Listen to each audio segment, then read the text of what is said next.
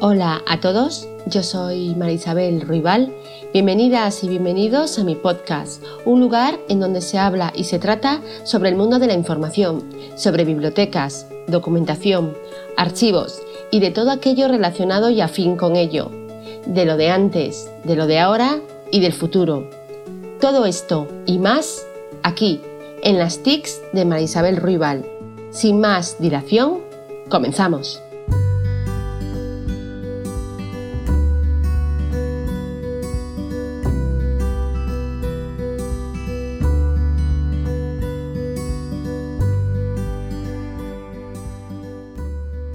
Este episodio número uno eh, hablaremos sobre la auditoría archivística y la informacional. Trataré en un principio de lo que es auditoría, qué tipos nos podemos encontrar, de qué partes consta un informe de auditoría y en la segunda parte ya trataremos sobre la auditoría archivística y la auditoría informacional. Para empezar, eh, tenemos que tener claro que todo proceso tiene que estar sometido a examen. Esta revisión y control aporta pros y contras, los puntos fuertes y los puntos débiles. Uno de los objetivos básicos y claves de una auditoría es buscar soluciones, establecer pautas y aplicar lo analizado. Pero, ¿qué es una auditoría? Pues una auditoría es una revisión de la calidad de los procedimientos administrativos, técnicos y la verificación de que se cumplan. Las auditorías pueden ser internas, eh, según las realice una dependencia de la misma entidad o compañía, o externas, cuando las realiza una entidad ajena. Entre ambas hay rasgos muy diferenciadores, mientras que en la auditoría interna existe un vínculo eh, laboral entre el auditor y la empresa, en la auditoría externa, esa relación es de tipo civil. Otro aspecto a tener en cuenta es que en la interna el diagnóstico del auditor está destinado para la empresa. En el caso de la externa, este dictamen se destina generalmente para terceras personas, es decir, eh, ajena a la empresa. Otro carácter diferenciador es que la auditoría interna está inhabilitada para dar fe pública debido a su vinculación contractual laboral, mientras que la auditoría externa tiene la facultad legal de dar fe pública. Las eh, auditorías, según el objeto del examen, pueden ser de distintos tipos, financieras, de gestión, ambientales. En nuestro campo, eh, por dar ejemplos, podemos encontrarnos eh, auditorías de los sistemas de información, de los procesos técnicos, así para, nombrar algunos. Em, son eh, herramientas o métodos prácticos de investigación que usa el auditor para obtener la evidencia y fundamentar su opinión en el informe. Eh, todo informe de una auditoría debe reflejar lo siguiente o los siguientes puntos. Uno, eh, el alcance, eh, toda gestión documental de un determinado archivo o entidad.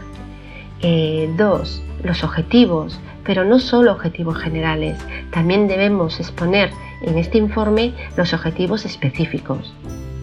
Tres, eh, no solo el marco normativo y legal, sino también el marco conceptual, en el cual se reflejará todas las fases o etapas que conlleva el proceso de la gestión documental, enumerando las actividades, citando la unidad responsable y los instrumentos de uso y apoyo en cada fase o etapa. Como cuarto punto, eh, aparecería o expondríamos lo que es la metodología, es decir, eh, aquellos materiales de apoyo y consulta que eh, nos hemos servido para la realización del informe, así como las etapas a realizar. Como quinto punto estarían los resultados. Ya eh, los puntos finales serían pues la evaluación de riesgos, eh, otro punto serían las observaciones, que ahí es donde figurarían los puntos fuertes y los puntos débiles. Y como último estarían las recomendaciones y el plan de, mejora. Eh, un aspecto importante a considerar es que en general las auditorías no tienen por objeto detectar fraudes, sino revisar los procedimientos con los que se trabaja con el objeto de mejorarlos y señalar errores. Es decir, tenemos que resaltar y tener muy claro que el detectar fraudes es un subproducto de la auditoría, pero no está enfocada a ello. Aquí eh, acabaríamos lo que se puede decir el primer bloque de, este, de lo que estamos hablando sobre auditoría y el segundo bloque ya nos centraríamos en la auditoría archivística y en la auditoría informacional, una pequeñita aproximación. En cuanto a la metodología, empleada para la realización de la auditoría archivística eh, se basa en las mejores prácticas y estándares internacionales y que se establecen en cumplimiento de los siguientes niveles de la gestión eh, documental. Uno sería el nivel estructural, es decir, verificar que el sistema institucional de archivos esté formalmente establecido en la dependencia o entidad y que cuente con los recursos humanos, financieros y materiales que permitan su adecuado funcionamiento. Asimismo, regular los procesos eh, técnicos con los que operan los diferentes tipos de archivos de la institución, el perfil de cada responsable y las condiciones físicas en las que se conservan los documentos de archivos. Un segundo nivel sería el nivel documental, Aquí eh, constaría en comprobar la elaboración y actualización de los instrumentos de control y consulta archivística para propiciar la organización, la administración, la conservación y la localización expedita de los archivos. Otro tercer nivel sería el nivel normativo, que consistiría en revisar el cumplimiento de las disposiciones normativas vigentes y aplicables a regular la producción, uso y control de la documentación.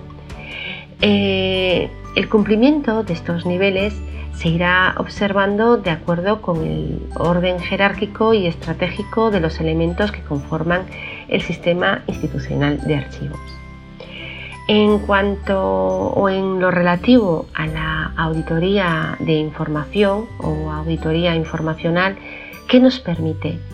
Pues nos permite analizar y evaluar los recursos informativos de una organización, así como los usos que hacemos de ellos en el marco estratégico particular que le aplica. Es decir, eh, nos permite conocer el estado real de la gestión de información para con ello eh, tomar decisiones encaminadas a su mejora. La auditoría de información aplicada a la gestión de documentos se puede categorizar en tres tipos. Uno, Se relaciona con la evaluación de la situación actual de la gestión de documentos en la organización. 2. Está encaminado a identificar el cumplimiento de políticas y procedimientos de gestión de documentos. Y 3. Su fin es identificar la efectividad de los recursos documentales de la organización de modo que se minimice al máximo el silencio y el ruido eh, documental. Seguidamente mm, me gustaría enumerar unos beneficios eh, que se obtienen de la realización de una auditoría informacional. Eh, hay unos listados extensos sobre esos beneficios, pero yo destacaría los siguientes. El primero, y creo que uno de los más importantes, es la identificación de los obstáculos o riesgos en la gestión de documentos y los sobrecostos en que incurre la organización por este concepto. Otro sería el de evidenciar la situación actual de la gestión de documentos en la organización. Un, tercero, un tercer beneficio sería ayudar a la organización a conocer y comprender los flujos documentales con que cuenta eh, también sería el de establecer los requerimientos de información interna de la organización e identificar los documentos que satisfacen esos requerimientos. Eh, también podríamos eh, tener como, como, beneficio pues, el demostrar a la organización cómo una efectiva gestión de los documentos puede contribuir al logro de sus objetivos organizacionales y agregar valor al negocio. Y como último y no menos importante, pues el beneficio de expandir caminos para implementar procesos de gestión de información y conocimientos.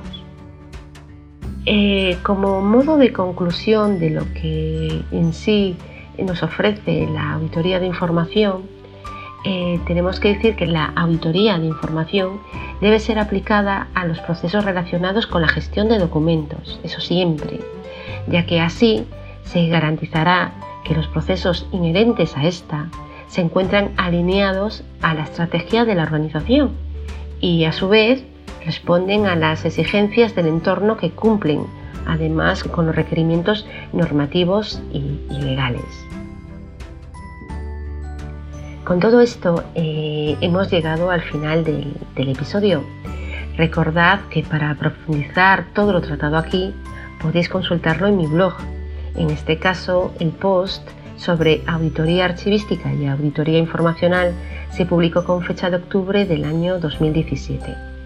Ya sé que han pasado unos añitos y por ello eh, he incluido eh, para actualizarlo unas mm, infografías y algún enlace a otras webs que tratan eh, este tema.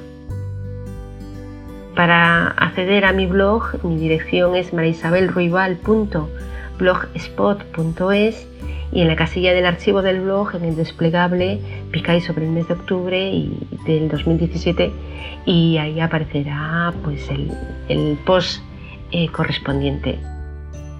Sí que me gustaría eh, mencionar y adelantar un poco que esas actualizaciones que incluí en este post pues son recursos de consulta externa. Y cabe mencionar el el artículo que se realizó en el blog de auditol.org bajo el título Cómo realizar una auditoría a los sistemas de información de una organización que me parece eh, un contenido bastante claro y bastante entendible, con un, vocabulario muy cercano, muy de calle y me parece eh, bastante interesante. Otro trabajo también muy importante es el que realizó Carlos López Flores eh, bajo el título Auditoría Archivística en los procesos técnicos. Es una presentación a través del Slider Player que podéis incluso descargarla, ¿no? Es una presentación en PowerPoint, me parece. Y como último, eh, os he dejado eh, un PDF que podéis también descargarlo, que es una guía para la auditoría archivística realizado por el Gobierno de México esperando eh, pues que os haya gustado eh, este primer eh, contenido que he realizado, que os haya resultado interesante. Deciros que si me queréis preguntar algo me lo podéis dejar en los comentarios o a través de la página de Facebook, novedades y recursos de bibliotecas, archivos y documentación o por Twitter, que ahí estoy con el nick de arroba megaglg. Deciros también que estoy en Telegram, en el canal Bibliotecas, Archivos y Documentación, en donde sí que subo contenido más relevante de otras páginas web o de otras eh, publicaciones que realizan compañeros y colegas de profesión, además también de realizar determinados cuestionarios eh, con preguntas eh, alternativas tipo test es como un juego, que así es más divertido, ¿no? El tener pues al día determinados conocimientos básicos de nuestro, de nuestra, de nuestro ámbito de trabajo.